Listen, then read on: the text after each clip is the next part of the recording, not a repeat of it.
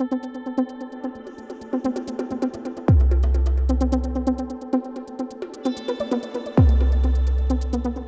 memória da memória. Interrogações e testemunhos pós-imperiais.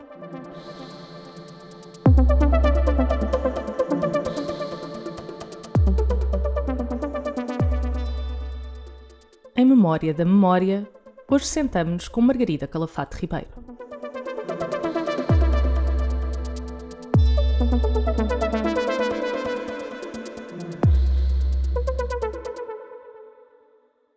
Estamos na sala de seminários do piso 3 do Colégio da Graça, no Centro de Estudos Sociais da Universidade de Coimbra, onde Margarida Calafate Ribeiro é investigadora há mais de duas décadas. Encontramos-nos aqui hoje para falar de pós-memória e do já extenso percurso de investigação que tem desenvolvido nessa área. Em 2015, Margarida Calafate Ribeiro recebeu uma bolsa do Conselho Europeu de Investigação para implementar o projeto de investigação Memoire Filhos de Império e Pós-Memórias Europeias. Este projeto debruçou-se sobre os impactos dos legados coloniais nas gerações seguintes, ou seja, nas pessoas que não viveram os processos das guerras coloniais e das descolonizações, mas que, através de memórias familiares e públicas, os herdaram enquanto reminiscências do passado. Atualmente é coordenadora do MAPS, Pós-Memórias Europeias, uma cartografia pós-colonial. É no âmbito do MAPS que surge o Em Memória da Memória, podcast que hoje se inicia com entrevistas a investigadores e académicas da equipa, por um lado, e a filhos e filhas dos antigos impérios coloniais de Portugal, Bélgica e França, por outro.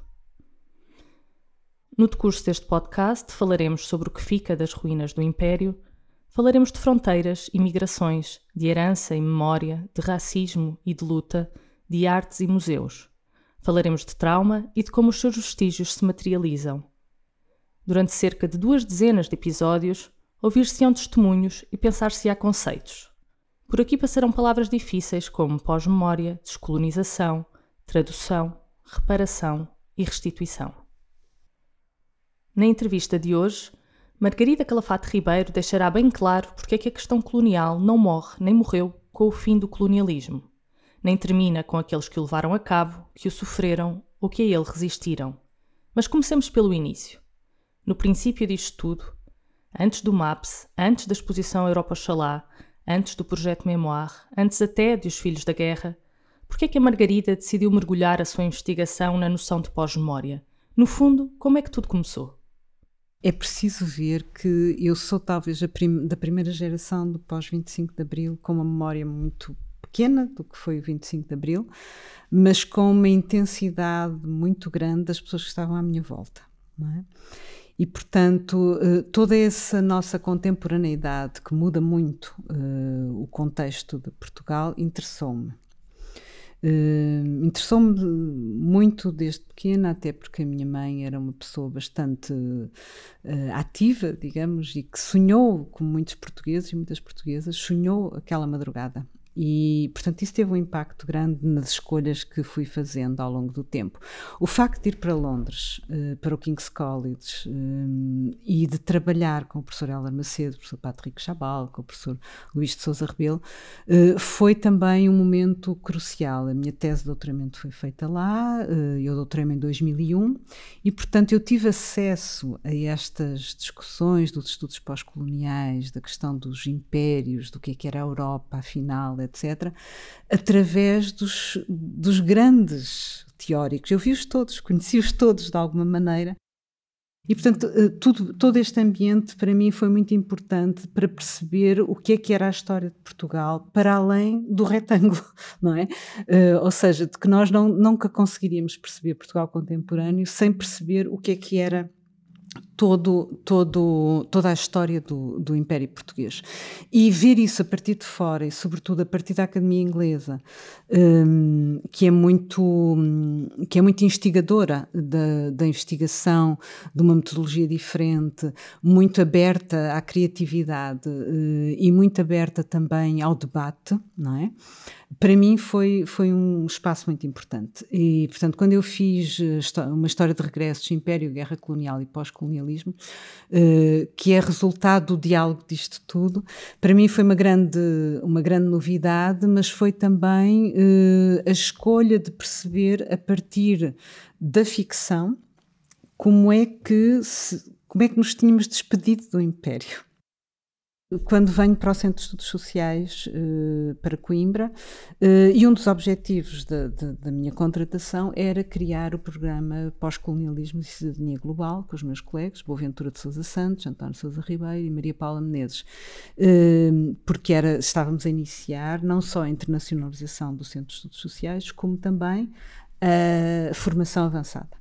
E, portanto, esse foi também um momento muito importante da, da, da discussão e, da, e do perceber a importância da literatura, das representações, etc., mas também depois da sociologia, da história em contacto com a sociologia, da história em contacto com a memória, etc. E hum, esse lado foi bastante importante porque nessa altura Uh, os estudos da memória, mesmo como nós os conhecemos hoje, como uma área completamente avassaladora, eram ainda uma coisa muito incipiente. E, e, portanto, começámos a, a, a, conversar e a formar o, o, programa. E no programa eu tinha uma parte uh, em que dava poesia da guerra colonial. Enfim, uh, a minha, minha cadeira era essencialmente literatura e dava poesia da guerra colonial. E aconteceu um episódio que me marcou muito, que me emocionou muito, que foi uma aluna que vinha apresentar Manela Alegre e o Assis Pacheco, dois poemas da, da guerra, portanto, da guerra uh, em si, é? e ela começou a sua apresentação fazendo uma exposição sobre o que era a guerra colonial para ela. Ela tinha nascido nos anos 80 e, e era um testemunho extremamente privado que ela quis compartilhar connosco e que basicamente a definia como uma filha da guerra colonial um, de um homem que tinha tinha stress pós-traumático e, portanto, ela contou-nos o que era para ela a guerra colonial a partir do momento em que, em que começou a ter consciência de si própria, da violência brutal que era eh, a casa, da tristeza brutal que era a casa e da sua interrogação que era: então, os, os pais dos outros meninos não foram à guerra? O que é que aconteceu uh, para ninguém falar da guerra? E esse episódio emocionou-me muito e fez-me, de facto, perguntar o que é que de facto tinha acontecido para além de nós, ou seja, como é que as outras gerações, as gerações seguintes, tinham interpretado, como era o caso dela, uh, a partir de uma, de uma situação familiar, tudo aquilo que eu tinha vivenciado uh, também em, uh, em criança. Esse episódio é, é bastante importante porque, de alguma maneira, coincide com nós estarmos a trabalhar esta questão dos estudos da memória, coincide com praticamente a publicação da, do, da memória multidirecional do, do Michael Rothberg, que já acompanhava na altura, e que, com o diálogo com António Sousa Ribeiro, através dos estudos do Holocausto e do Roberto Vecchi, meu colega da Universidade de Bolonha, também uh, especialista nestas áreas e, em particular, na, na, na área do Império Português, um, percebermos aquilo que o Michael Rothberg traz para a discussão, que é uh, o excesso de memória do Holocausto vai provocar, de alguma maneira, a emergência de outras memórias que de alguma forma tinham estado soterradas porque não se passaram na Europa, como o Holocausto se passou, e o subtítulo da, memória multidirecional é justamente uh, o Holocausto na idade da descolonização. E o episódio que ele vai trabalhar mais especificamente é a questão da Argélia, da Guerra da Argélia e, portanto, a descolonização depois da Argélia e como é que essas memórias, eh, que seriam memórias competitivas, se vão, eh, eh, se vão intrusando e se vão alimentando umas às outras e competindo muito, não é? Porque havia a ideia de que a memória do Holocausto era uma coisa única, não é? E ele vem dizer justamente: sim, é um episódio único na história da humanidade, mas há outras histórias, não é?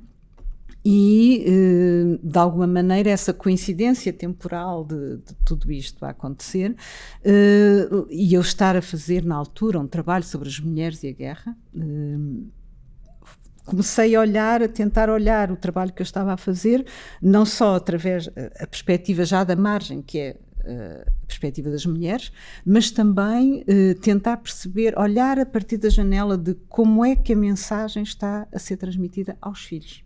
Como é que elas estão a transmitir aos filhos? Portanto, é todo este caldo, todo este intrusamento de, de, de histórias, não é? Que tem a ver com, com a investigação, um, que vai levar-me aos filhos da guerra, de alguma maneira, e que vai levar-me uh, a perceber e a tentar, uh, e a tentar uh, pensar como é que a pós-memória, como tu estavas a perguntar, como é que a pós-memória se está a construir, ou seja, como é que sujeitos que não viveram a guerra, como era o caso da minha aluna, que não viveram a guerra, que não têm possibilidade de dar testemunho porque não tiveram a experiência, de alguma forma vão integrar na sua própria identidade essa condição.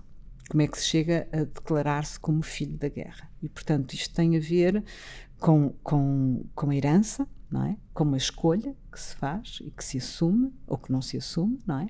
E, portanto, eh, é tudo isto que vem do mundo da investigação, através de entrevistas, através de contactos, etc., e do mundo também eh, da academia, portanto, toda a, toda a teoria que está à volta dos estudos da memória, que vai fazendo os filhos da guerra as entrevistas foram fundamentais e outra coisa absolutamente fundamental foi que foi um projeto feito com psiquiatras e com psicólogos. E, portanto, isso também muda o olhar. Não é? Muda o olhar e muda o, os próprios conceitos, ou seja, tentar perceber o que é que é memória para mim, que sou de estudos literários e que analiso representações, e o que é que é memória para os meus colegas que são psiquiatras, como a Luísa Salles, como o Rui Mota Cardoso, etc. Esse, esse diálogo foi também muito, muito enriquecedor e acabou por proporcionar uma compreensão diferenciada da pós-memória, não só a partir do Holocausto, mas a partir de outros fenómenos, nomeadamente da questão colonial. É? Ou seja, os filhos da guerra são um, laboratório, um grande laboratório, portanto, eh, começa a gerar-se de alguma maneira a percepção de que há novas comunidades de memória da guerra. Ou seja, a memória da guerra, mesmo que silenciada, não, ficou, não estava só nos ex-combatentes ou, nos, uh, ou até nos retornados. Ela tinha passado, havia um diálogo intergeracional que estava a ser traçado. E isso interessou-me. É? Uh, interessou-me interessou-me ver o gesto do autor, ou seja, como é que essa memória depois, é o pós-memória, é passada para uma obra de arte. E uma obra que me sensibilizou muito foi a obra da Ana Vidigal, que é uma obra muito prematura em termos destes estudos, uh, de 2008 para aí, que se chama Penélope e que é uma colcha, uma colcha como nós temos na cama, não é? Uh, feita de aerogramas. E esses aerogramas era, segundo ela explica, os aerogramas com que ela viu a sua mãe deitar-se durante dois anos. Portanto, isto é uma memória infantil que é transformada em memória pública através de um, de um gesto de autor, através de, um, de, um, de, uma obra de arte, não é? E, é, e foi uma, uma peça que me emocionou muito no sentido em que eu pensava quantas Penélopes, não é? Quantas em quantas casas portuguesas poderia haver esta colcha? E, portanto, é essa sintonia de, que a arte tem, ou, ou, a literatura, de nos mostrar aquilo que é absolutamente individual, que é o ato criativo, e que pode esteticamente sensibilizar-nos para algo que é mais, uh, que é comum, não é? E, e, portanto, esses eh, são episódios, são um conjunto de episódios que vão dando forma, dando forma uh, à, à pós-memória fora dos estudos do Holocausto, não é? Ou seja, fora da sua criação inicial, através de uma série de teóricos até anteriores a Marianne Hirsch, que vai de facto consagrar o conceito na, no Family Frames, de 97, mas já muitos outros tinham falado de, da questão do pós-testemunho, uh, tinham falado da questão de uma memória intergeracional, etc. Enfim, e, portanto, este, esta intermediação e este viajar de conceitos, como diz Eduardo Said, não é? por diferentes geografias, é, é bastante produtivo, bastante interessante, e a ideia de trazer isto para a questão colonial, vista a partir da Europa e não do continente, Okay? nomeadamente do continente africano, vista a partir da Europa, tentar perceber uh, de que maneira é que as gerações seguintes da guerra colonial, das várias, da guerra da Argélia, das descolonizações, etc., estavam a interpretar e a viver esta herança, de que maneira é que isto uh, impactava na, nas sociedades ou, ou, não. E esse foi o grande desafio do, do projeto Memoir. A noção de trauma é central naquilo que se tem chamado de a condição da pós-memória. Pelo menos nas conceptualizações iniciais do conceito, que partem do pressuposto de que há uma transmissão da vulnerabilidade ao trauma entre elementos de diferentes gerações de uma família. Mas é sabido que não basta, por exemplo, ser-se filho de um ex-combatente com stress pós-traumático para alguém se tornar num sujeito da pós-memória. Por isso, perguntei a Margarida: quais são as condições que tornam alguém num sujeito da pós-memória? A reivindicação dessa herança acima de tudo. Ou seja, eh, é uma coisa, aliás, muito bem trabalhada por vários escritores de, do Holocausto, não é? Eh, nomeadamente, a pergunta que o António Sousa Ribeiro coloca numa das newsletters do memoir, a quem pertence Auschwitz, não é? Eh, e a conclusão é justamente pertence às gerações seguintes enquanto elas o reivindicarem. Ou seja, não é, eh, não é algo que seja. A herança não é uma coisa pacífica. O Derrida, aliás, fala muito bem disso, não é? É, é uma reivindicação que eu faço, é uma escolha que eu faço, até em situações muito normais do falecimento dos pais, eu escolho. Eu escolho as coisas, os objetos, por exemplo, que me dizem alguma coisa, que me transmitem uma ligação familiar particular à minha mãe, a um tio, etc, etc, não é? Ou a um espaço. É? Uh, portanto, a herança é sempre, é sempre feita em luto, que é uma condição muito importante da pós-memória, uh, e é sempre uma escolha. Agora, há uma outra coisa nisto tudo que é muito importante, que é a questão da memória pública. Ou seja, o impacto que a memória pública tem num sujeito que é questionado, por exemplo, sobre a sua família, sobre quem é o pai, quem é a mãe, etc. Não é?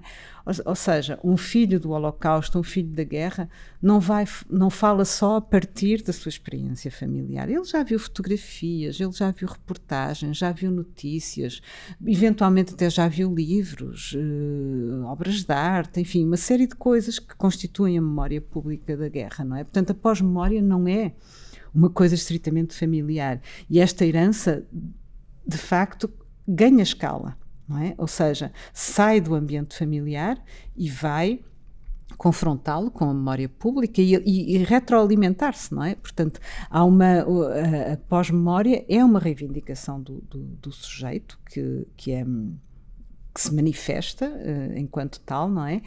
E é assim que nós chegamos, de facto, ao conceito depois de, de, filho de guerra, de filho de retornado, de filho de.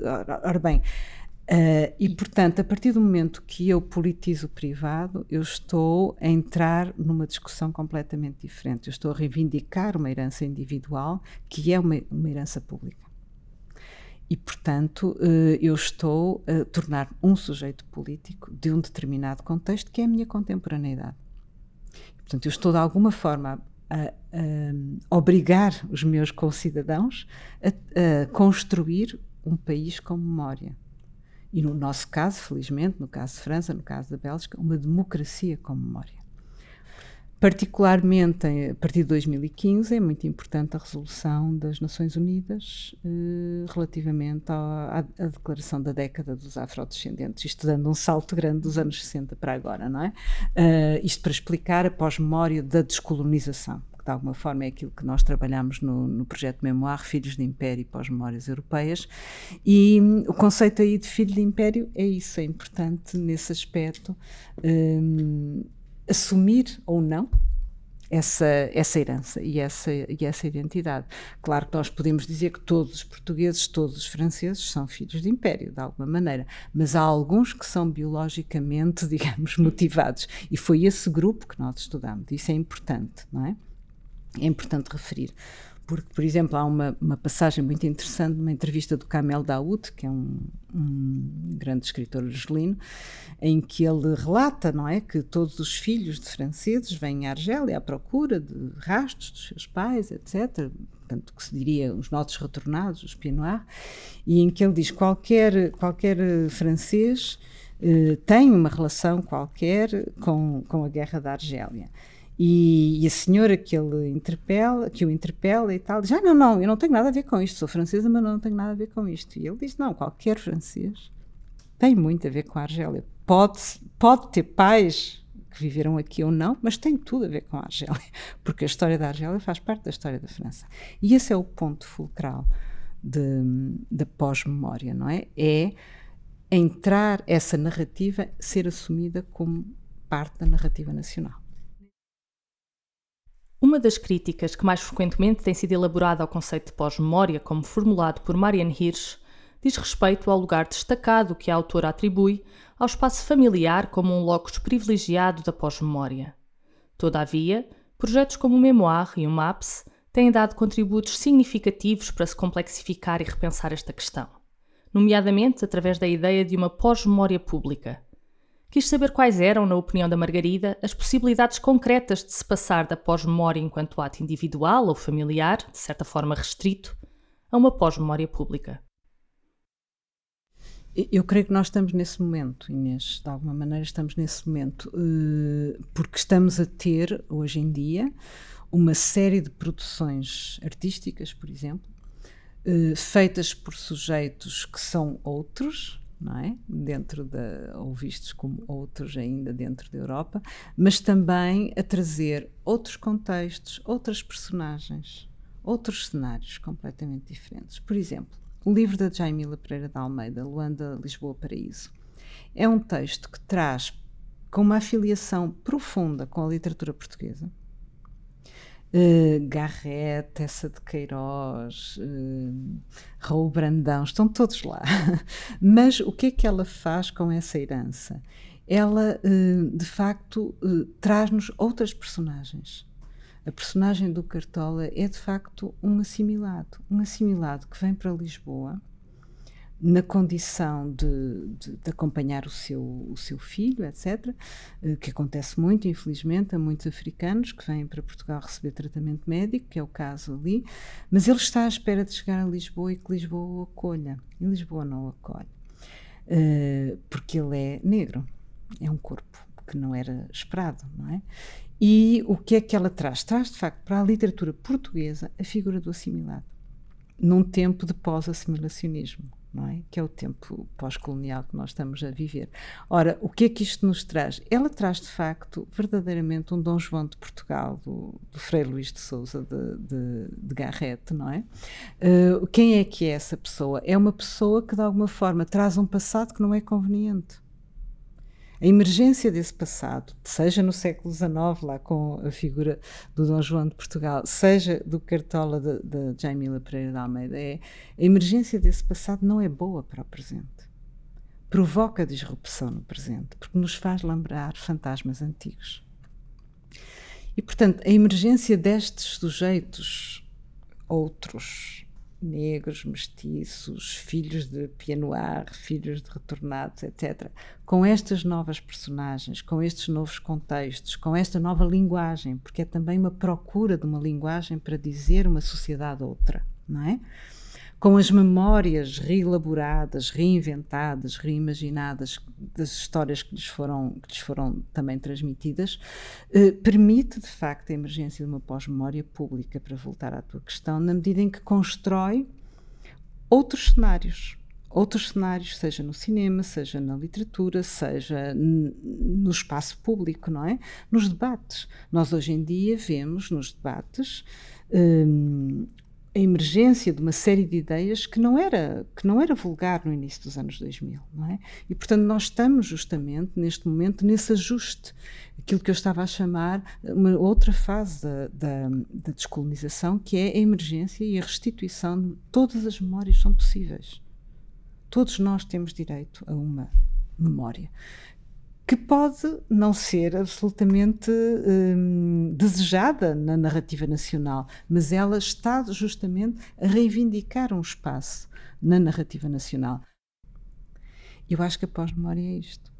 Ou seja, uh, até que a pós-memória pública é isto. Até que ponto é que a tua intervenção uh, pode, que pode não ser propriamente um gesto de autor, nem toda a gente é cineasta, nem toda a gente é, é, escreve livros, até que ponto é que uh, a tua história, a tua memória, a tua intervenção no espaço público permite uma mudança de paradigma da narrativa nacional. O que é que a pós-memória, como nós estudamos, ajuda? É perceber que isto não é uma questão nacional, é uma questão europeia, é uma questão transnacional. Ou seja, foi muito curioso começar a ver belgas, franceses, portugueses a pensar: ah, mas eles também, ah, mas também houve alguma coisa, também em França é esta questão, também na Bélgica é esta questão. Então, essa questão de ser transnacional é muito interessante do ponto de vista identitário de muitos destes sujeitos, ou seja, de se identificarem como europeus ou afro-europeus e não tanto como belgas ou franceses ou isto ou aquilo. Esse lado de, de, uma certa globalização de uma nacionalidade europeia, se assim quiseres, de uma transnacionalidade europeia, é um lado muito interessante da pós-memória pública e que eu acho que está a construir uma nova Europa. Não quero deixar fugir a oportunidade de compreender melhor esta questão porque há muito que distingue, mas também muito de equivalente, entre as experiências de filhas e filhos da guerra colonial e filhos e filhas de quem fez a guerra na Argélia, entre descendentes de Pied Noir e descendentes de retornados, entre as vivências de herdeiros e herdeiras das diferentes lutas de libertação em África e os processos de descolonização política que se lhes seguiram. Uma das grandes forças do projeto Memoir reside precisamente neste exercício comparativo que propõe, em torno de narrativas da pós-memória, que emergem de contextos geográficos e culturais muito distintos. Quis saber mais sobre o que é que o projeto permitiu descobrir sobre estas gerações de pessoas que têm vivências muito diversas, mas modos de as articular que se encontram em alguns referenciais comuns. Margarida começou a resposta fazendo um ponto prévio sobre o potencial do exercício comparativo. Eu queria só fazer aí um ponto prévio que é uhum. importante. Eu sempre me fascinou muito a questão da comparação. Uh, porque eu acho que, sobretudo na questão colonial, porque a comparação erradica os excepcionalismos.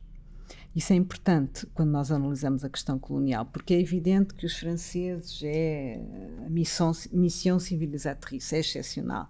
O caso português é excepcional com o lusotropicalismo. O caso italiano é excepcional, que é a brava gente. E por aí fora, todos são excepcionais. Ora, a questão da comparação erradica logo esse problema, porque perante a questão colonial não são tão excepcionais assim. É, é, é, é de facto uma questão de subalternização e de ver o outro como outro, não é?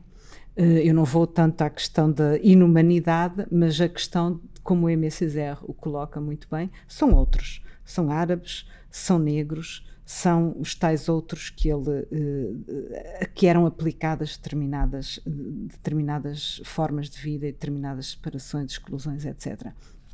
E o que de facto aqui eh, torna a questão comparativa fascinante para mim, como portuguesa, era perceber como, perante a questão colonial, uma democracia ou uma ditadura não faz muita diferença. O que é que eu quero dizer com isto? E neste aspecto, claro que o, a leitura de Eduardo Lourenço é fundamental. Uh, perante a guerra da Argélia, a França democrática tem uma grande diferença com Portugal, divide-se. É? Mas, de facto, não é compatível com a democracia ter uma questão colonial. E, portanto, o que é que acontece? A guerra da Argélia continua hoje em França, porque é a questão da democracia que estava em causa também. É? No caso português, nós temos uma diferença. Como era uma ditadura, não é? E, portanto, o fim do, do império eh, proporciona, de facto, a democracia. Mas, do ponto de vista prático, perante a questão colonial, europeus em ditadura, europeus em democracia atuaram da mesma maneira foram para uma guerra, acharam que essa guerra era legítima, acharam que aqueles territórios eram seus constitucionalmente. Isso, esse aspecto fascinou-me muito sempre na comparação da Guerra da Argélia com, com, com, a Guerra Colonial, sem disto inibir nada a questão da, da, da, da grande coisa que foi o 25 de Abril, mas para perceber que o 25 de Abril nasceu em África. O 25 de Abril resulta da Guerra Colonial essencialmente da guerra colonial. Depois vem tudo o resto, não é? Mas de facto, como diz o Pesará Correia no seu livro sobre a descolonização, é a descolonização que proporciona a libertação de Portugal, o encontro com a liberdade. É? O encontro com a liberdade. Esse aspecto uh, é uh, bastante importante na, na, comparação para nós percebermos o que é de facto o ato colonial e como ele depois se prolonga nas gerações seguintes. Ou seja, é o nosso inconsciente colonial que vai depois fazer a descolonização e alojar esses sujeitos nas periferias. Há um problema de habitação, é evidente que há um problema de habitação fortíssimo, tanto, eh, tanto no caso francês, como no caso belga, não tanto, como no caso português. Mas há uma atitude que é, de novo, a atitude da exclusão, da não mistura, não é? E agora em terreno europeu.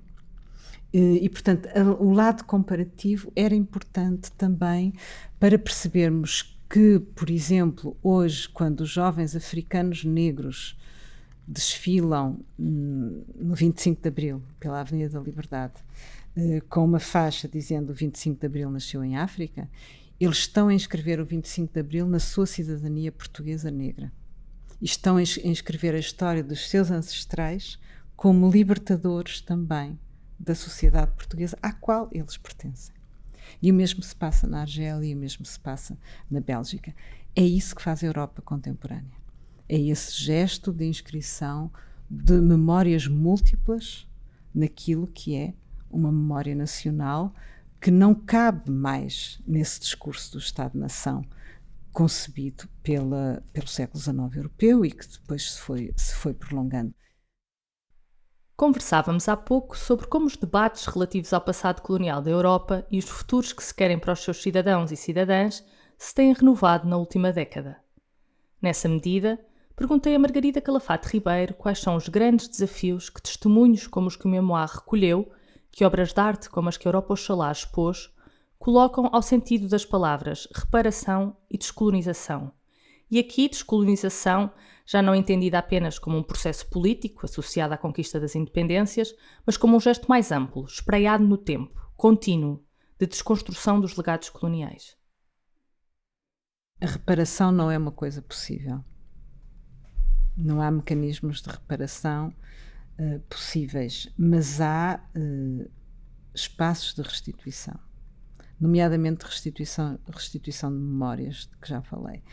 O que é que esta questão nos traz muito, e nomeadamente a nossa base de dados, que tem 1500 obras, 500 hum, e tal artistas nas várias áreas, mostra-nos de facto eh, o colonialismo não apenas como uma questão política e depois a descolonização como uma questão também política, económica, social, etc., mas como uma questão íntima que nós estamos aqui a falar muitas vezes em algumas obras uh, é de um colonialismo íntimo. O que é que eu quero dizer com isto? É uma subalternização que passa de pais para filhos, por exemplo. Ou um privilégio, uma noção de privilégio que passa de pais para filhos. É?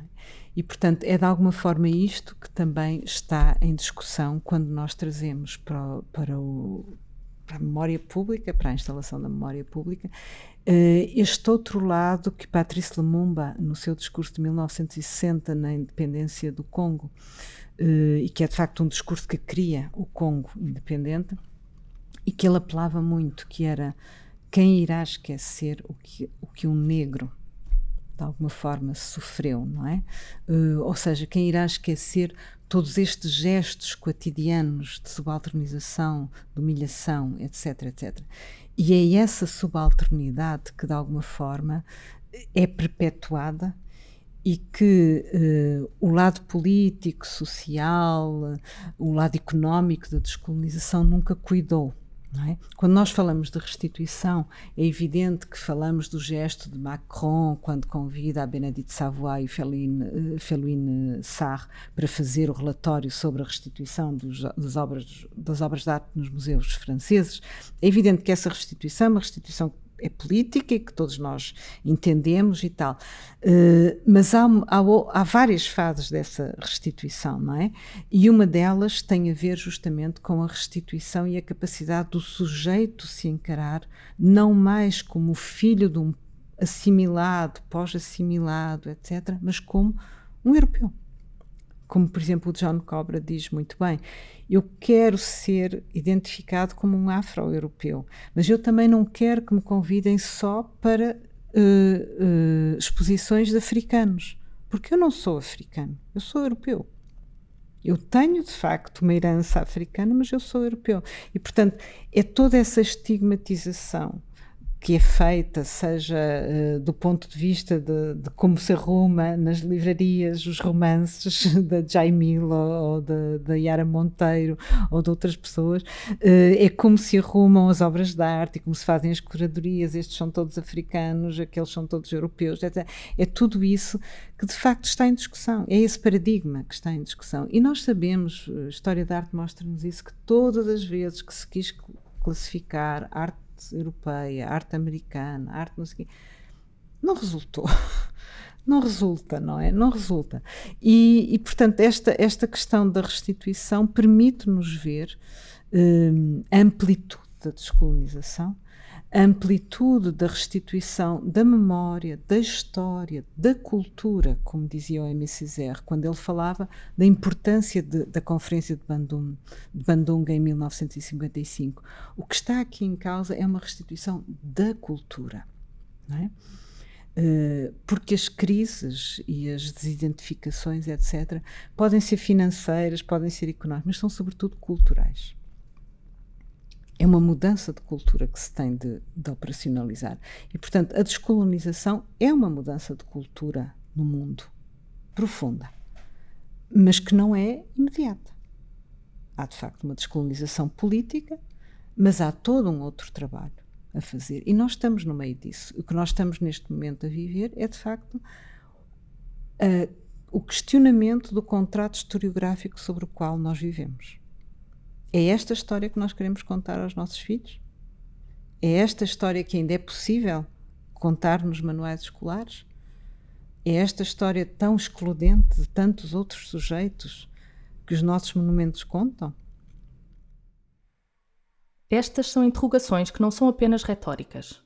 São questionamentos íntimos que se impõem, que deixam lastro e que se podem alargar a outras dimensões. Por isso, termino pedindo a Margarida que nos diga pós-memoire, pós-Europa Oxalá, o que é que se alterou no modo como vê hoje a Europa contemporânea? Do ponto de vista, do ponto de vista íntimo, mais íntimo, hum, é óbvio que é uma, um trabalho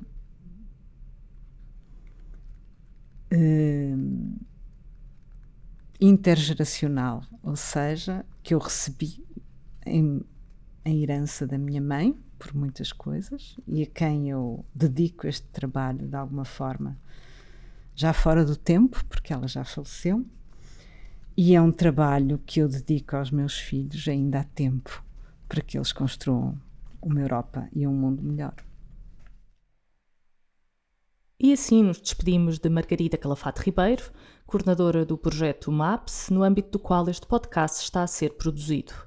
O ouvinte que deseja aprofundar estes temas poderá explorar as referências na secção Sugestões de Leitura que se encontra no descritivo deste programa. São uma seleção e apenas isso, mas dão algumas coordenadas e pistas para quem quiser saber mais. O Em Memória da Memória regressa para a semana. Pode subscrever-nos em Apple Podcasts, Spotify e outras plataformas de podcasts ou seguir-nos no site reimaginareuropa.ses.c.pt. Até breve.